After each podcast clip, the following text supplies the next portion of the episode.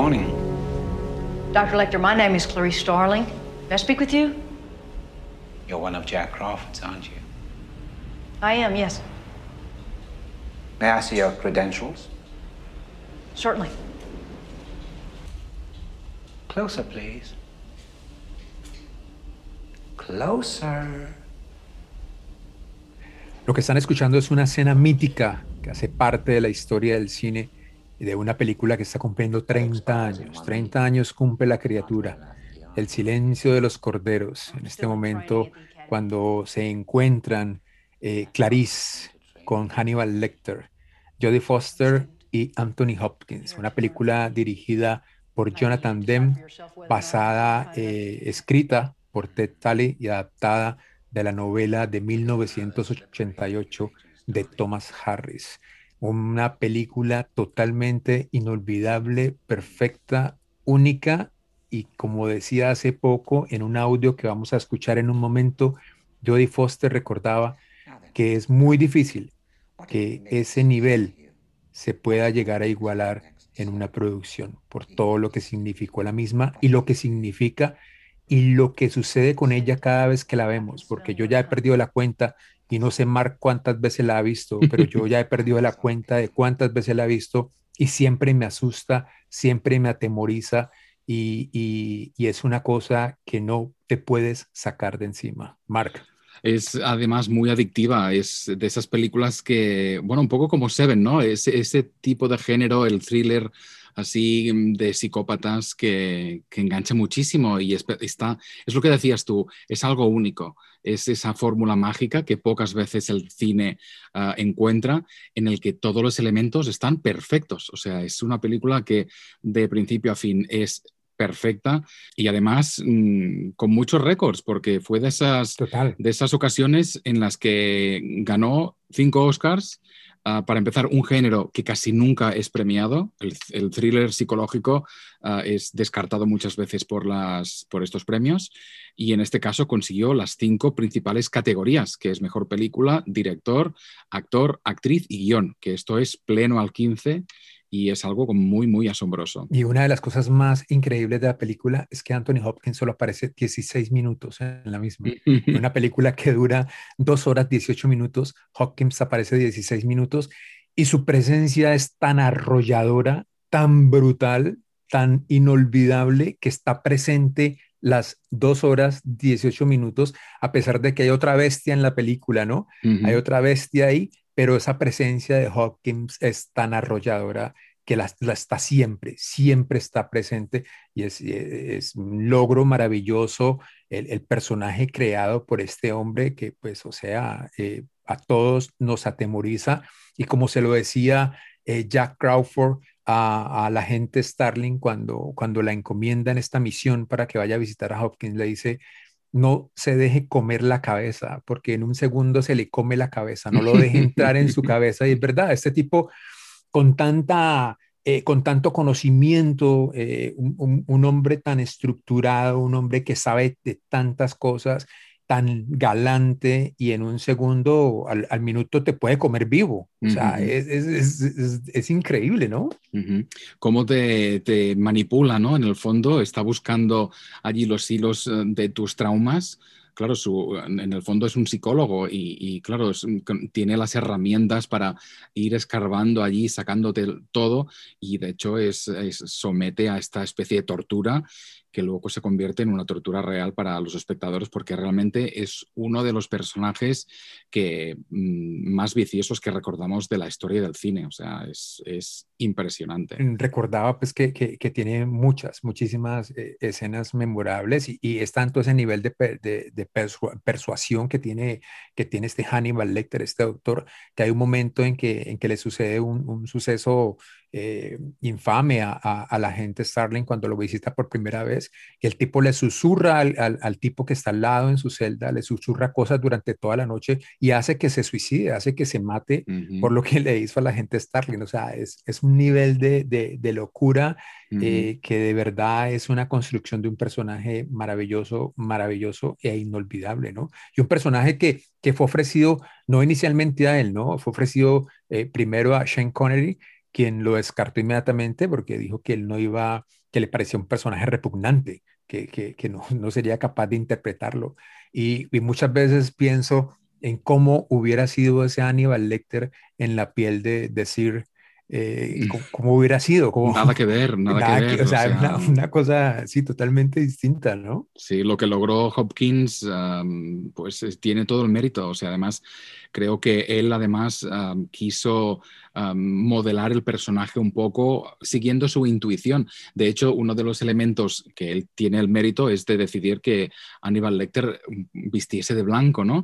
Mm. Ese blanco que hemos visto en los médicos dentistas y que en el fondo nos dan esa aprensión y pensó pues que seguramente esa incomodidad se traduciría también en, en un elemento más, ¿no? De este Ah, personaje tan inquietante. O sea, que tiene el mérito de haber mm, realmente trabajado en un personaje, desarrollado lo que es ya un icono del cine y además lo que decías antes, ¿no?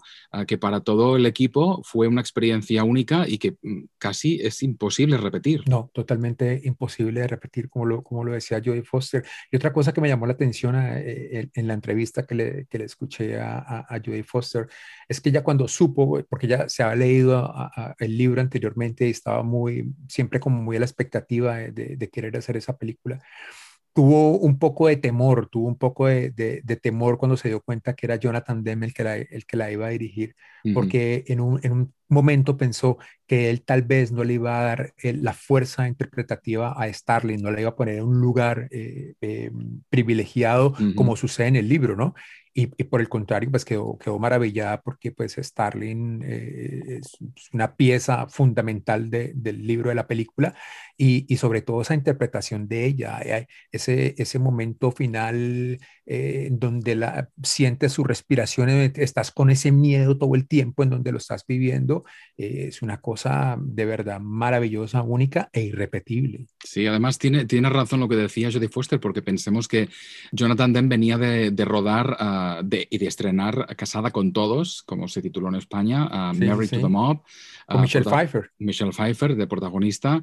De hecho, Michelle Pfeiffer tuvo una tan, buen, tan buena relación con Jonathan Demme que era una de las candidatas a interpretar a Clarice Starling, pero luego ¿no? se, se, arrugó un poco por, la, por ese tipo de... Sí, los, dos, los dos protagonistas, eh, lo que tiene en la mente Jonathan Demme era, era Michelle Pfeiffer y, y, y, Sean Connery.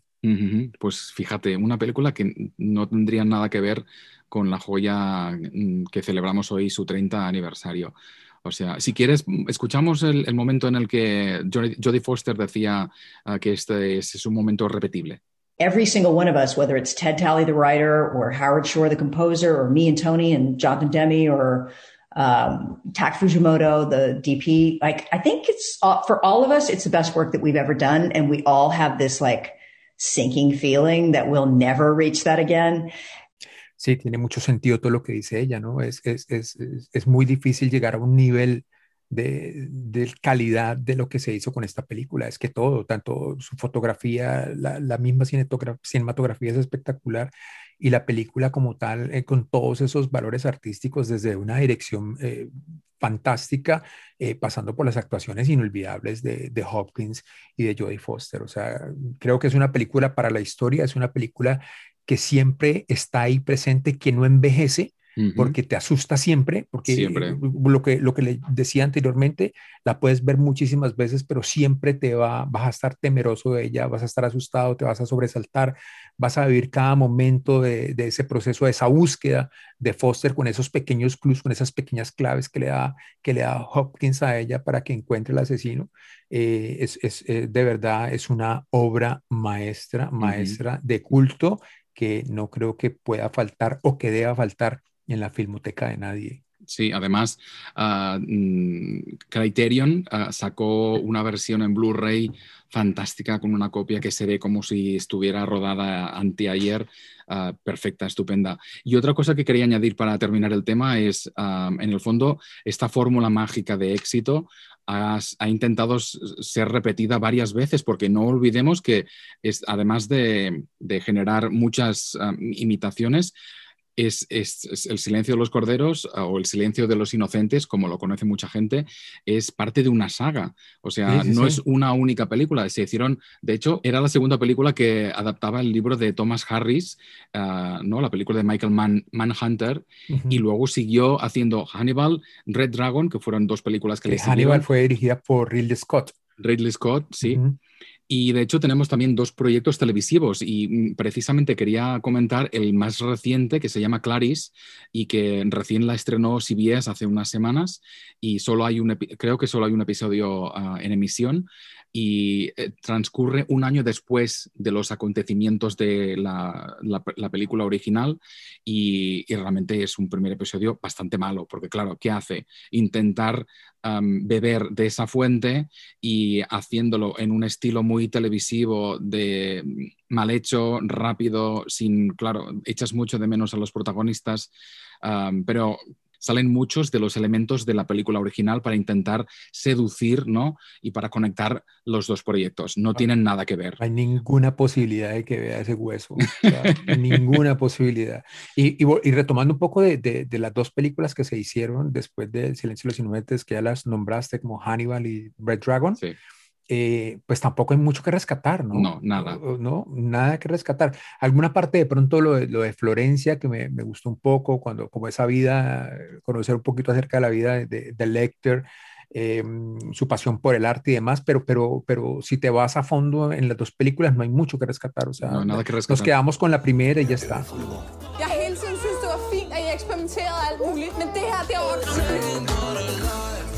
Går ikke ud fra, at der er nogen her, der har et problem, jeg skal vide noget om.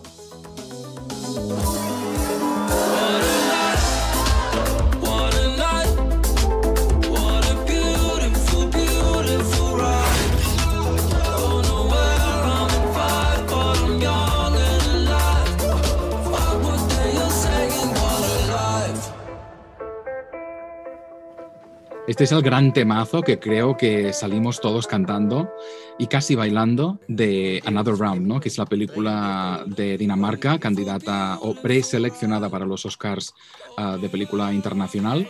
Ah, se llama What a Life, el tema que, está sonando, de una banda danesa, por supuesto, Scarlet Pleasure, y es curioso porque es un himno al, vacío de la buena vida, ¿no? Es, esa adicción a, a ser lo mejor, pasarlo bien, pero que en el fondo te lleva a la nada y es algo que corresponde muchísimo al tema de, la película de Thomas Winterberg. Y, hay, algo, hay algo curioso, que eh, la primera película de Thomas Winterberg se llamó Last Round, que fue el, corto eh, de graduación de, de, la Escuela Nacional de Cine de Dinamarca. Eh, y fue un corto que, que lo llevó a, que la crítica lo conociera, lo reconociera y fue, y fue muy aclamado por, por, por, muchos festivales en ese tiempo. O sea, hay que recordar un poco acerca de, quién, es, de quién es este hombre que es el, digamos que, cofundador o, creador de uno de los movimientos más maravillosos eh, que, que, existen en, en, la historia del cine, que es el movimiento Dogma. Eh, a mí me emociona muchísimo hablar de eso porque soy re fan del movimiento Dogma. Em, y bueno, Winterberg eh, fue uno de los hermanos fundadores de lo que fue el Dogma 95 y con una serie de, de reglas en, donde todo lo natural estaba presente, ¿no? En donde la base fílmica estaba a partir de un gran guion y eso lo podemos ver en su primera película de 1998, La Celebración, que fue el proyecto eh, que tuvo más suceso porque es, una, eh, es, un, es un guion eh, increíble cerca de, una, de una cena familiar en donde, en donde se destapan a, alguna, donde todo es felicidad, pero en un momento a otro uno de los hijos en, en, su brindis destapa una serie de, secretos de la familia y a partir de ahí todo se viene abajo como un castillo de naipes y todo es una, es, es a partir de, de, ese momento se ve una catástrofe familiar que se vive totalmente durante toda la película y es realmente increíble. Creo que, que el movimiento Dogma es una de las cosas más más maravillosas que nos ha dejado el cine y la historia. Y a este hombre, pues a, a Winterberg hay que reconocerle, hay que reconocerlo como director por muchas películas que han dejado una huella indeleble en la historia del cine, como The Hunt, que es una película maravillosa, o Submarino también. Si la gente se quiere dar un recorrido por toda su, su cinematografía, puede empezar desde, desde pues yo creo que su, su, corto se puede encontrar online, el corto del que hablamos anteriormente, y a partir de ahí puede irse poco a poco uh, encontrando las películas anteriores de Another Round y poderse dar una idea de este maravilloso director que, que, tiene ya, a pesar de, de, su juventud, porque es un hombre joven, ya tiene en su haber un, un, registro histórico maravilloso de una cinematografía inigualable. Sí, además muy hermanado con Lars von Trier, el otro fundador de, de Dogma, y los dos precisamente um, responsables de, de mis pesadillas peores, porque sí es verdad que además de, de buscar el, el, cine más uh, realista, más en el sentido puro, puro. ¿no? De decir, mm. sin, sin, artificios, que todo sea cámara en mano, luz natural, que lo importante sea la historia y los personajes. Uh, también sus historias están muy despojadas de cualquier uh, accesorio, entonces son películas muy duras y me he dado de, mm, de, bruces con algunos títulos. Yo, Los idiotas de Lars von Trier, es una de esas películas que no puedo volver a ver jamás. Yo tampoco. Que me, me incomodó hasta extremos de querer quitarme la vida. O sea, fue una pesadilla y reconozco que tiene mucho mérito porque en el fondo lo que hace es ponerte contra la pared, o sea, tú y tus creencias, uh, ¿no? Y, y, y, lo que tú crees que son tus valores y de repente te ves como una fuente de prejuicios uh, y que quizá todo lo bueno que eres no lo tienes, uh, sino que te estás autoengañando. Es algo muy fuerte y creo que nace uh, de, este, de este movimiento y además se ve en todas sus películas. Y además te lo dije cuando la vi, Another Round es una, una patada en el estómago, en el fondo, porque aunque parece una comedia, porque mm, mm, planteada como está, ¿no? que son estos cuatro amigos y maestros de una escuela que, que leen que hay un psiquiatra llamado Finn Scardereut uh, que afirma que tener un poco de alcohol en la sangre fomenta tu creatividad y tu relajación, pues se, comprometen pues, a ponerlo en práctica, ¿no? Y dicen, pues vamos a beber todo el día para mantener 0,05 de alcohol en la sangre. Y vemos este experimento cómo funciona. O sea, el planteamiento lo ves y dices, una comedia divertida, uh, ¿no? Porque es, parece relajada y con algunos momentos idiotas y luego de repente ves que va sacando un poco lo peor de cada uno y, es realmente dogma total. Es total. Y además a partir de, de ese juego y, y, de esas reglas, eh, hay algo muy importante que hace Winterberg, es que eh, no, no, juzga a los personajes como tal, ¿no? Los, lo, va mostrando lo que está pasando con, con, ese juego y esas reglas que ellos, ellos comienzan a seguir eh, y que los va de una u otra manera cambiando un poco en, en su día a día eh, para bien o para mal, pero ahí van. Ahí van dentro de, digamos que también con un, un, manejo y una técnica de la cámara increíble, porque los planos que se ven son, son, son fantásticos también, sí. pero los personajes eh, nos van dejando muchísimas cosas y, y, nos van doliendo, los vamos sintiendo y, y, también vamos entendiendo todo el proceso, ¿no? El, eh, eh, sin entrar mucho en detalles para que la, la, gente la pueda ver, pues son, son, como lo decía, son estos cuatro amigos que, que, que, se embarcan en este juego que podría ser peligroso, que podría ser también desde cuando, cuando lo ves desde otro punto de vista, ah, ok, los cuatro amigos borrachos, pero no, hay muchísimo más allá hecho y, y mucho, muchísimas cosas más, más profundas y más intrínsecas eh, que son mostradas plenamente en la película. Uh -huh. y, y, creo que Winterberg, como también Lars von Trier, son un poco sádicos con sus personajes, mm. porque en el fondo todos somos humanos y el, los sádicos que son con los personajes lo son también con el público, porque cuando tú como espectador te sometes a, esta, ¿no? a este visionado, uh, te reconoces en muchas cosas y entonces mm. es cuando te empiezas a plantear tus comportamientos, ¿no? Y es algo que es, es delicioso. En el fondo, lo que esperas a veces del cine es, es esto, que te, que te provoque esta, este choque, ¿no? De emociones e incluso salgas un poco diferente, ¿no? Pensando, pero ¿qué estoy haciendo? ¿O cómo soy? ¿no? Es, es algo como muy bonito. En los Estados Unidos la, eh, la película está en Amazon, no sé en qué plataforma, si nos pueden contar ustedes, eh, los que nos están escuchando, en qué plataforma eh, está en Latinoamérica, sería interesante para poderle compartir en nuestras redes a, a, todo el mundo para que la puedan ver.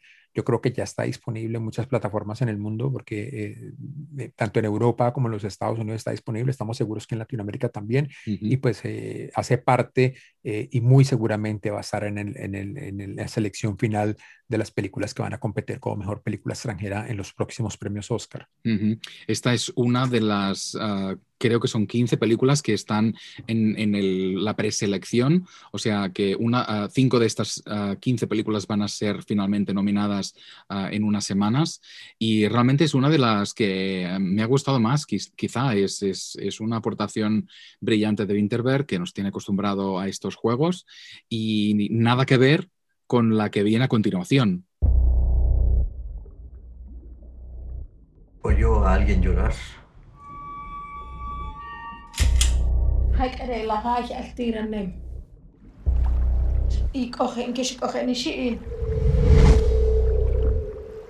Los sirvientes se quieren ir. Todos tienen miedo. Este encierro nos está enfermando. Mi papá a ti te contaba todo. Te prohíbo pensar eso. Es una invasión. ¿Cuándo nos irán a dejar en paz?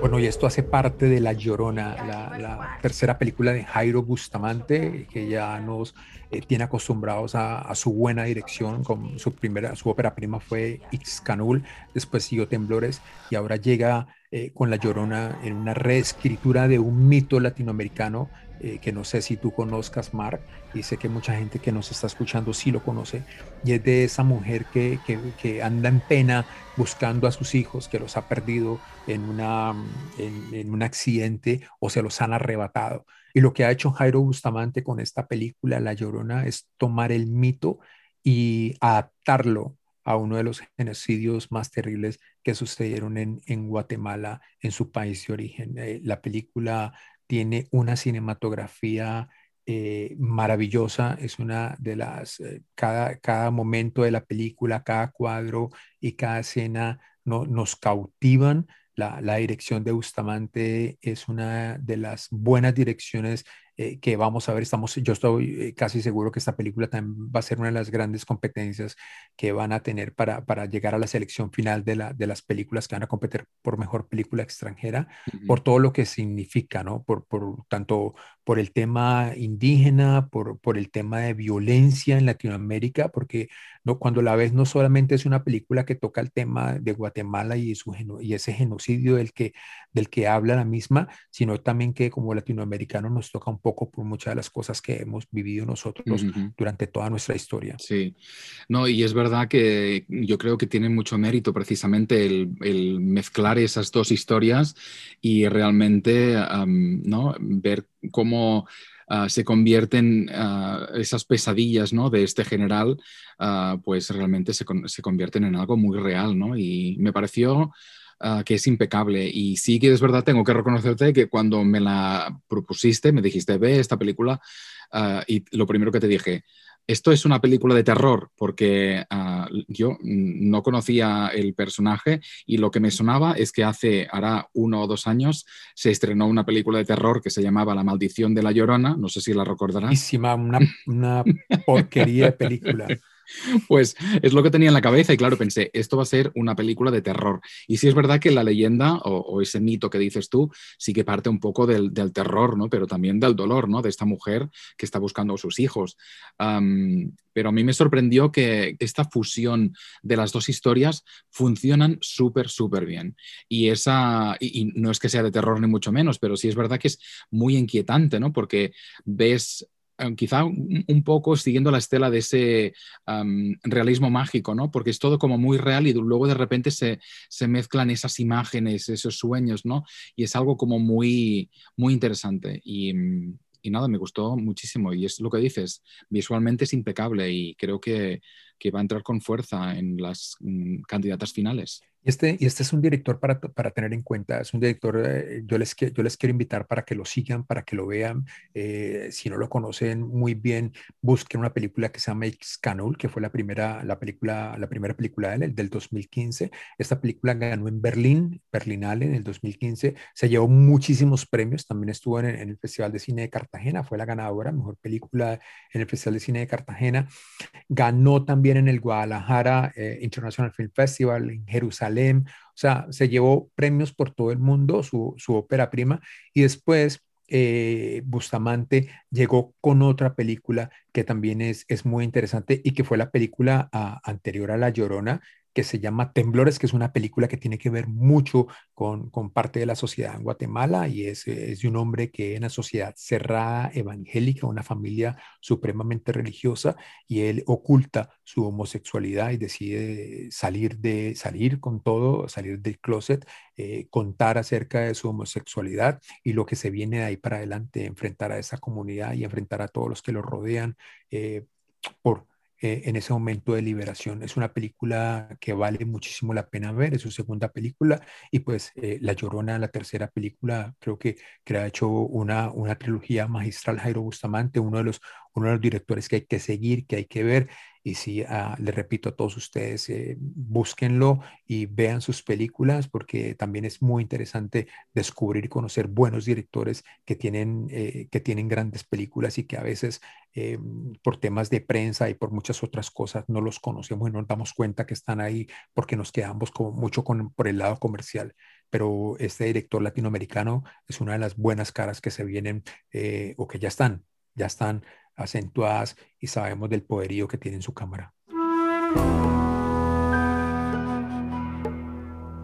Contra Mercurio y veo un aviso que decía, se necesitan personas de 80, 90 años. Estoy loco, ¿qué diablo? Que no me Vamos, convencía de 80, 90 años. Tú a contar de hoy día vas a ser un agente topo, un espía. A mí me está contratando una hija. Cree que a su madre adentro la están maltratando, que le están robando. Entonces tú vas a ser mis ojos. Ya. Todo me Sí. sirve. Los baños están asquerosos, que la enfermera, pa, cachuchazo, pa, y escobazo, qué sé yo. Todo me lo informa. Informe de hoy, miércoles 29. Y este es exactamente el argumento de la siguiente película ah, que destacamos, que es La candidata de Chile, El agente topo. Y es exactamente así. Un detective privado infiltra a un abuelo en una residencia de gente mayor para investigar un supuesto caso de abusos. Pero lo más delicioso de esta película es que lo que empieza así termina siendo un retrato precioso de la humanidad, no solo de la gente mayor, sino de este señor llamado Sergio, que tiene 83 años y que dio la vuelta completamente a la película. O sea, es un documental de Maite Alberdi, que ya ha hecho varios documentales y, y este documental a mí realmente me dejó, o sea, lo que a veces decimos, el cliché que decimos, montaña rusa de emociones, yo creo que pocas veces he subido a una montaña rusa como estas.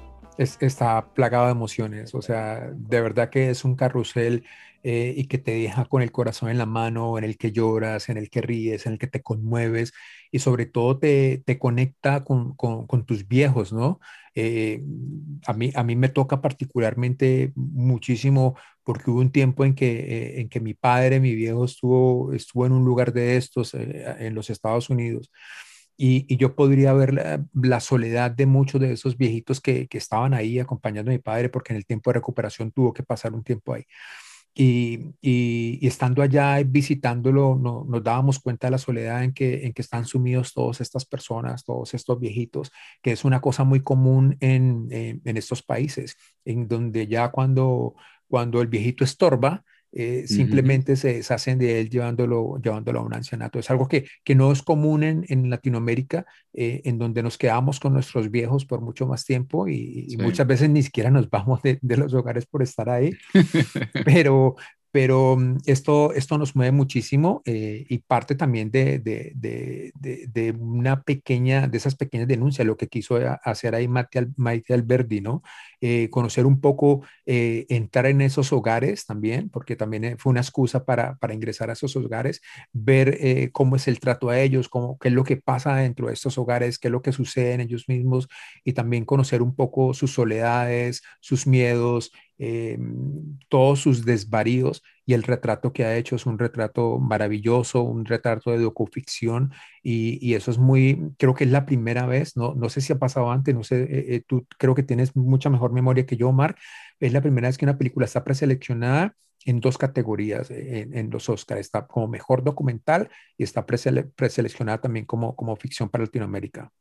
Yo creo que es, es parte del mérito, es estas dos doble entrada. No, no suele suceder que un documental esté presente en película internacional. Es algo realmente que, que, es, que es, poco frecuente. Y, y está el mérito de esta película, porque realmente es una gran historia. O sea, es un documental, pero es una gran, bonita historia que retrata la humanidad de no solo de este personaje de Sergio, sino quizá porque todos nos vemos allí. O sea, no es que todos vayamos a terminar en una residencia de, ancianos, pero sí nos vemos todos mayores intentando pues mm, vivir la vida que vivimos ahora y es decir, amando a la gente que amamos, haciendo amigos y, es creo lo bonito, ¿no? Ese espacio en el que ves a la gente cómo, cómo echa de menos a sus familiares, cómo echa de menos a sus mm. amigos y es muy, muy, muy bonita. O sea, a mí yo creo que fue una de esas películas, además que no es nada larga, no sé si son una hora y media o así,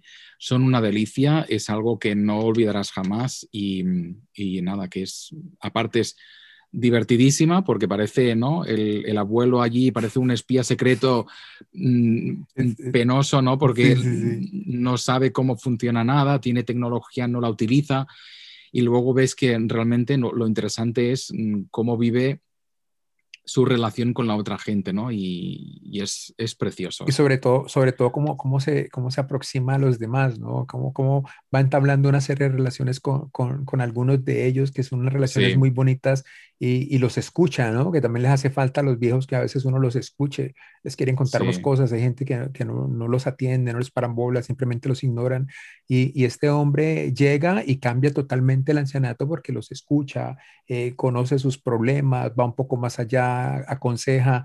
Y, y hay muchos que están llenos de, de amor todavía, de ilusiones, sí. de, de, de querer compartir con otras personas. Es una película bellísima, bellísima, inolvidable y lo mejor de todo es que la película a partir de hoy ya está disponible en Netflix porque Netflix la compró. O sea que, que, la pueden ver hoy mismo si quieren después de escuchar esto y se van a encontrar con una película maravillosa, bella y es una película que tiene muchísimos méritos también para estar, para estar en, en la selección final de las películas que van a competir como mejor película extranjera porque es una película eh, que nos motiva, que nos llena y que nos inunda con ese carrusel de emociones por el que pasamos durante esa hora y 27 minutos che dura. È meglio la vita più miserabile che l'esistenza protetta da una società organizzata in cui tutto sia previsto, tutto perfetto.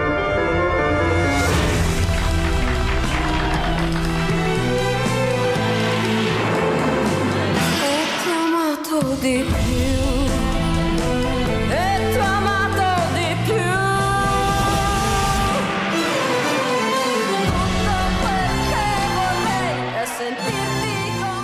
E hubo mucha conmoción esta semana eh, que está terminando por un ensayo que, que escribió Martin Scorsese acerca de Federico Fellini y en el que también eh, fue excusa para resaltar algunos puntos importantes de lo, que, de lo que está sucediendo en este momento con el cine y con las plataformas.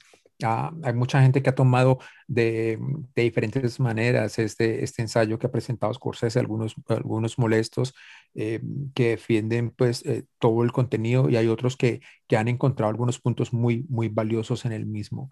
Eh, yo creo que una de las cosas, antes de, entrar un poquito al ensayo y hablar un poco de, Fellini, hay algo que, la gente que ha encontrado eh, y que ha, ha, habido algunas discrepancias en donde mucha gente cree que simplemente Scorsese está defendiendo dos plataformas como son Movie y Criterion y, está desechando las otras y le sacan en cara que, que Netflix a él le, le, produjo y le pagó una película como The Irishman. Mm, yo lo que creo es que él no está haciendo nada de, de ello, simplemente está dejando en claro que, que estas dos plataformas son curadas son, son unas plataformas especializadas y curadas por una gente que, se ha encargado durante, de mucha gente, de, durante mucho tiempo de aprender acerca del cinema, que conocen eh, la historia del mismo y que simplemente, como él lo dice, ese arte de curar es el arte de compartir y de, lograr que otras personas se conecten con lo que uno, con lo que uno quiere, con lo que uno ve, con lo que a uno le gusta. Esa es una de las cosas más particulares que él deja ahí. Y, y lo que critica un poco, y eso sí, eh, también lo, creo que lo tengo claro, es critica un poco el algoritmo, porque el algoritmo muchas veces nos presenta muchas mierdas para, para ver y, y hay muchas películas valiosas que, se quedan en el fondo. Y creo que lo hablábamos en, el, capítulo anterior. se quedan en el fondo y la gente no tiene la oportunidad de, verlas porque se las pierde. Entonces, lo que hacen esas otras plataformas es que valoran esas películas importantes y les dan un apartado primario dentro de las mismas. Entonces la gente cuando entra, cuando las ve, pues sabe a lo que, lo que, lo que va a encontrar, sabe el director, lo conoce, porque todo viene por unas secciones específicas. No es, no es un todo, no, no es un todo en donde simplemente es una bolsa en donde se meten, de mete todo como una, como una caja de Pandora y no sabes qué vas a sacar, ¿no? Aquí, aquí hay una cosa curada, que hay alguna, hay una cosa en donde encuentras unas recomendaciones de gente que, conoce, que, quiere compartir eh, muchos, eh, muchos directores importantes o quiere llevarnos por, a conocer diferentes eh, situaciones, a explorar y a encontrarnos con un cinema que muchas veces desconocemos y que, que, está, y que está bien. Eso es uno de los puntos más importantes que hay que valorar acerca del ensayo de, de, Scorsese. No sé, Mar, ¿tú qué piensas? Sí, de hecho yo creo que Ah, se reduce a la falta del factor humano, ¿no? En el fondo, o sea, lo que es la selección hecha por una persona que entiende y que sabe lo que programa o lo que decide y eh, algo hecho aleatorio por este algoritmo misterioso. Ah, yo lo comparo un poco como ir a un museo en el que los cuadros, el orden, están dispuestos porque un ordenador ha decidido que ese es el orden que tú vas a, mm. a desear. Entonces, ¿qué tipo de orden es ese? O sea, me tienes que contar una historia tú, ¿no? Que es lo que hacen los museos. Los comisarios de las exposiciones trazan un argumento para, que tú puedes seguir para contarte pues lo que es el tema de la exposición. Ah, y en, el, en, las plataformas ha ocurrido esto, no son las plataformas de cine, en, la música pasa lo mismo, ¿no? Tú pones a Spotify ah, tus recomendaciones y dices, pero ¿qué es esta mierda? O sea, ¿cómo has decidido tú que esta mierda me gusta a mí? O sea que yo creo que tiene mucho valor lo que dice Scorsese, porque le falta ese factor humano, le falta ese cerebro que está detrás y que es el que te recomienda, porque tiene el conocimiento de todo lo, que, todo de lo que está hablando. O sea que me parece muy interesante su reflexión y que venga de él precisamente, alguien que ha hecho tanto, tanto cine y tan bueno, está muy bien. Sí, yo creo que, que, ahí lo más importante es el valor humano y es lo que él recalca y lo, que, lo que quiere transmitir. Eh, no va en contra de las plataformas como tal, pero un poco sí eh, en contra del proceso de las mismas para seleccionar de manera aleatoria y cómo nos llega ese contenido a nosotros. Por eso hace la diferencia entre contenido y demás, porque es que ahora hablamos de contenido y, y lo que él dice es que cualquier mierda se mete dentro de lo contenido y no es así, no es así. Entonces, sí me parece muy interesante sus reflexiones y también es un, es un llamado de atención a, las plataformas. Eh, yo lo estoy viendo ahora y no sé si, si lo has visto también, HBO eh, Max, que va a llegar en, creo que en junio en Latinoamérica, ahora tiene unos apartados y unas secciones muy interesantes y me, me parece un buen comienzo. En medio de toda la, la programación de películas que tiene, ha hecho unas ha hecho unas conexiones con, con TMC y con otros, con el canal de clásicos y ha puesto unos clásicos y ha distribuido, digamos que, que tiene una serie de, de, secciones importantes de buen cine para que la gente pueda entrar, pueda ver y pueda ir conocer un poquito más. Y eso me parece bien. Eso no pasa con las otras, o sea, simplemente ponen apartado clásico y te meten una cantidad de cosas que, que, que no lo son. ¿Sí? A pesar de que, ojo, cada persona tiene un clásico, ¿no? Cada persona tiene un clásico, pero ese es otro tema que lo vamos a hablar después. pero, pero sí, no te, ponen una cantidad de mierdas que, que, que, nada tienen que ver con lo, con lo que te gustan, ni con lo que sigues, ni nada. Entonces sí, sí me parece muy importante esas reflexiones y dejando esto de lado, el ensayo, pues es, es, un ensayo bellísimo, maravilloso acerca de Fellini y, y, el año pasado eh, estábamos en los 100 años de Fellini, ¿no? Eh, que desafortunadamente no se pudieron celebrar como, como, como estaba como el mundo lo tenía para hacer eh, grandes presentaciones en diferentes teatros en el mundo y, y, no se pudo por esos temas de pandemia. Pero bueno, ahí, está, ahí están eh, las plataformas y, y, otros canales para poder descubrir estas películas de este gran director eh, que pues eh, es, es, maravilloso y nos dejó un legado, un legado fantástico. Eh, películas, o sea, yo creo que, que, para donde el lado que uno se vaya con Fellini gana. O sea, Scorsese hablaba que las dos películas que más lo, lo, impactaron fueron precisamente ocho y medio y hay Vitelloni. pero a partir de ahí, o sea, la gente puede encontrar la Dolce Vita, o sea, Roma, que es maravillosa, o también está la Estrada, que siempre la va a llevar en el corazón. No sé, Mark, ah, si nos ponemos a hablar de Fellini, nos vamos a, a, quedar dos días. Pues fíjate que es, es una de mis grandes uh, asignaturas pendientes, porque uh, sí es verdad que es, es uh, el, Fellini es el clásico director que vas posponiendo, que quieres descubrir pero nunca encuentras el momento. Y recuerdo solo de enano, pequeño, viendo la televisión, y solo recuerdo una imagen, y es esa imagen de Amarcord, de esa señora de las tetas enormes, y, es, y ese chico ahí soplando a las tetas.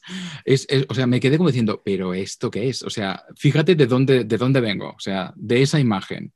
Y luego de repente, pues uh, el otro día me apeteció um, redescubrir ocho y medio, porque está en HBO, además con una calidad. La vimos, la vimos, la vimos. Y joder, tío, o sea, pero qué destreza con esa cámara. O sea, e, es algo que en los primeros, la primera escena, que es ese sueño en el que está atrapado en un, hmm. en un atasco de tráfico, Ah, es que es brutal, o sea, brutal. Es, es, algo que no has visto jamás y es algo que se hizo. Y, y, mira que, que, que, en el ensayo él lo planteaba, uh -huh. ¿no? O sea, eh, yo, él decía que, que, cuando salió de ver esta película y la hablaba con amigos y demás, eh, se preguntaban, ¿cómo, ¿este hombre cómo hizo, ese, cómo hizo eso? ¿Cómo, cómo hizo es esa increíble. escena? ¿Cómo la logró? Y viéndola hoy en día de nuevo, uno se sale, pero ¿cómo, cómo carajo la hizo? Sí. O sea, ¿cómo, cómo la hizo? ¿Por qué, qué es? Nos deja tantas inquietudes, sí. nos deja tantas herramientas, tantas enseñanzas que, que es, es, imposible valorar todo, toda su, todo, todo, su trabajo, porque su trabajo es, es, es increíble. Claro, y no, o sea, y no, olvidemos que esta película es del año 63, si no recuerdo mal. Sí. Y fíjate que en el año 63, o sea, ni dollies, ¿no? Ni, ni esas grúas ligeras, no. ni las Steadicam, o sea, todo era como muy rupestre. Y esos movimientos de cámara, esas coreografías, ese baile de personajes que entran y salen, o sea, es increíble. O sea, esto es historia del cine visto en esa película. O sea, son dos horas y cuarto um, de orgasmo. Sí.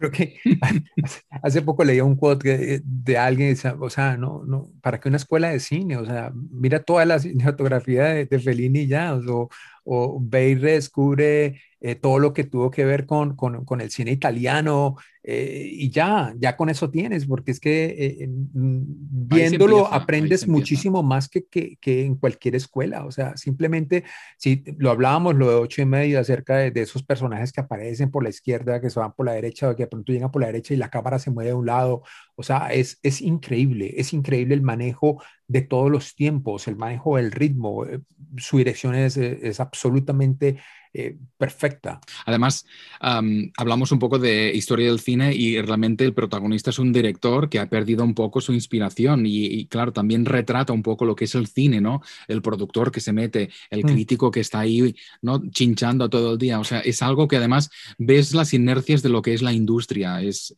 es, es una joya y, y nada, me, me, bueno, me gustó mucho recuperarla y, y, creo que además hablando de Scorsese, Fellini, es un binomio que adoro. No, yo creo que tenemos que hacer una, un, un programa especial de Fellini y hablar, y hablar de, de, de, algunas de sus películas más importantes, aunque todas son, son imprescindibles, pero sí hablar de algunas de sus películas eh, que se nos han quedado en el corazón, en la memoria. O sea, la, la Estrada para mí es una cosa que siempre me emociona, eh, que, que, en la que lloro y demás y a partir de ahí pues hay muchas otras películas también que me conmueven muchísimo, pero era un, era un maestro, uh un maestro inigualable. Pues. Y HBO y con la alianza con uh, uh, TCM, ¿no? El, el, Turner Classic y Criterion creo que también serían las dos plataformas que quizá mm, aman más este cine clásico y donde es más fácil recuperar estas películas más antiguas y insisto, de calidad, porque realmente la copia de ocho y medio que está en, en HBO me pareció increíble se ve, o sea, como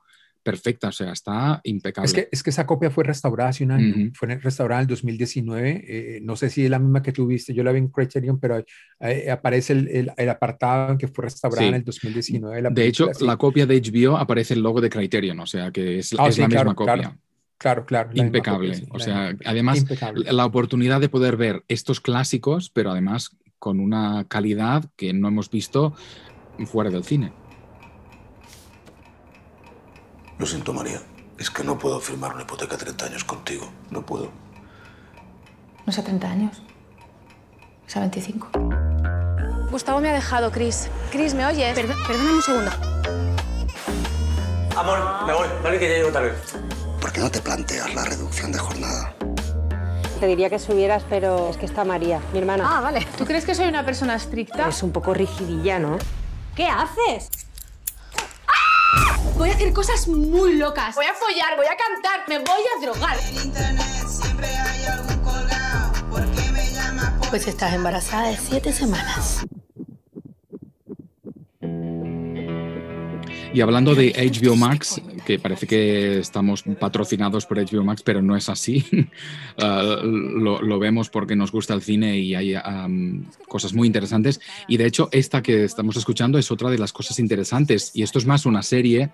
Juan, tú eres más antiseries un poco. No es que seas antiseries, pero te repatea un poco el mundo serie. Pero me, vi, me vi esta eh, por por tu recomendación, la vi y bueno, te dejo, te dejo continuar. es una serie española hecha en España, de hecho rodada en Barcelona y hecha por Leticia Dolera. Leticia Dolera yo la conocí, de hecho, muchos conocimos no solo a Leticia Dolera, sino también a Elsa Pataki, la mujer de, de Chris Hemsworth, de, de, Thor, el personaje de Thor de la Marvel y Hugo Silva, otro actor español. Parte de la cantera de jóvenes actores ah, españoles salió de una serie horrorosa llamada Al salir de clase, que como su nombre indica, es una serie culebrón de historias de chicos que van a que están estudiando en el instituto. Y de ahí salió Leticia Dolera, y recuerdo que era una actriz bastante mala y que nunca pensé que llegaría tan lejos como hacer películas. De hecho, ah, se estrenó como directora con una película en el 2015 llamada Requisitos para ser una persona normal. Y, esta, la, serie que, estamos, que hemos escuchado hace un rato, Vida Perfecta, que la podéis ver en HBO Max desde ya mismo, es la segunda serie creada y escrita por, por ella misma. Es una serie que de hecho vi el primer episodio y, y te lo dije enseguida. ¿Te acuerdas, Juan? Te dije, esta serie está muy bien, tienes que verla. Y mm, la verdad es que la terminé justamente hace dos días y me encantó. Son ocho episodios muy cortos, son 25-30 minutos y mm, retrata pues esas tres amigas Ah, que tienen pues sus dificultades. En el fondo lo que cuentan son pues lo que nos puede suceder a todos nosotros, ¿no? Y es, son esas dudas, ah, ¿no? Son mujeres que ah, están, tienen 30 y muchos, una quiere quedarse embarazada, la otra no quiere quedarse embarazada, la otra es una artista frustrada Está contada con una naturalidad y una sencillez brutal y me encantan los diálogos. O sea, además de estar súper bien interpretadas, son personajes que te los crees como persona, Ah, pues esas, esos diálogos estúpidos que tienes entre los amigos, que no tienen trascendencia, pero que definen mucho cómo eres y tu relación con los otros. Y a mí creo que por eso me gustó tantísimo esta serie. La recomiendo muchísimo porque es un gran divertimento. Ah, es una serie muy femenina, ah, pero además muy moderna. Y, nada, no sé si la terminaste, Juan, pero ahí te queda. Sí, sí la, sí la, sí la terminé, me gustó, me gustó mucho. Y pues el, eh, a partir del nombre, el nombre es un chiste, ¿no? Vidas perfectas. Eh, sus vidas son una mierda, como la vida de... Como muchas. De muchos. Sí, exacto. O sea, es algo que estamos viviendo em, y está, está, está muy divertida, está muy bien escrita y ella, y ella me encanta. Yo, la, yo, la conocí, yo no la conocía, pero la conocí por, por una película que se llama Rec. No sé si tú la, la, recuerdas, que es la película de, terror, sí, que, fue, exacto, que fue escrita por Paco Plaza. Su marido. Y ella hizo, claro, Rec 3, y Rec 3, ella es la protagonista, y pues son esas películas, o sea, Rec la 1 fue buena, eh, pues Rec 3 es, es, una mierda de película, pero, pero a mí me gustó, son las películas malas, pero que te gustan, exacto, por la saga, por, por muchas cosas y porque me gustaba el tema de, zombies. mucho del terror y zombies en ese tiempo. Ella es como una heroína en el, en el cuento y, y me gustó, ahí la conocí a ella, me encantó. Eh, a Paco Plaza, que eh, no sabía que era el esposo de ella. Sí, marido. Eh, fue el mismo director de, de, una película también que te recomendé y que te asustó mucho, que es Verónica. Claro, sí, la vi en el avión, me acuerdo perfectamente. Y la vi en el avión precisamente porque era terror y quería estar acompañado de gente. Y me gustó muchísimo, me gustó. Muy, Sí, muy bien. sí. Es un gran director también, Paco Plaza, eh, especializado en el, género, en el género de, de terror. Pero bueno, ahí está esta recomendación, esta recomendación de series. eh, me gustó, me divertí muchísimo, me reí y también sufrí un, sufrí un poquito por muchas de las, eh, con algunas de las protagonistas, porque la- las historias sí nos conectan muchísimo con la vida y Mucho, creo que sí, sí. muchísimo. Está muy bien realizada, está muy, muy bien escrita. Creo que los diálogos son muy buenos. Eh, la chica artista es estupenda, o sea, me, me reí mucho con ella. La, la hermana, interpreta a la sí, hermana, la de la hermana protagonista. que es una artista frustrada y que, que no vende un cuadro ni por un duro ni por nada. Está, está muy bien, es muy divertida. Y las otras, pues, con, con- con sus temores, sus miedos, su- sus pecadillos y demás. Creo que, que es, una, es una serie muy, muy, muy bien hecha, muy, real- muy bien realizada. Y ahí está la recomendación de series. Ahí está. Y solo tenéis que aguantar un poco más porque está la segunda temporada ya rodada en España y esperemos que se estrene, pues, primero en España. Aquí ha tardado más de un año en estrenarse en, Estados Unidos, pero bueno, que está ahí en la pista de aterrizaje. Bueno, pues ya no nos cabe más cine ni televisión en este podcast. Creo que lo hemos dado todo por hoy.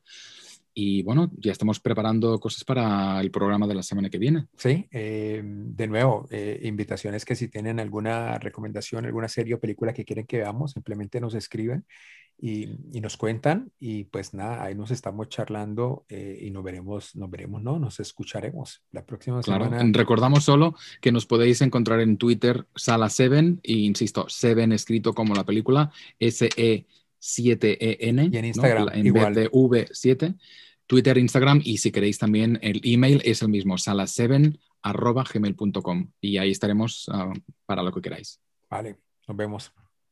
Chao.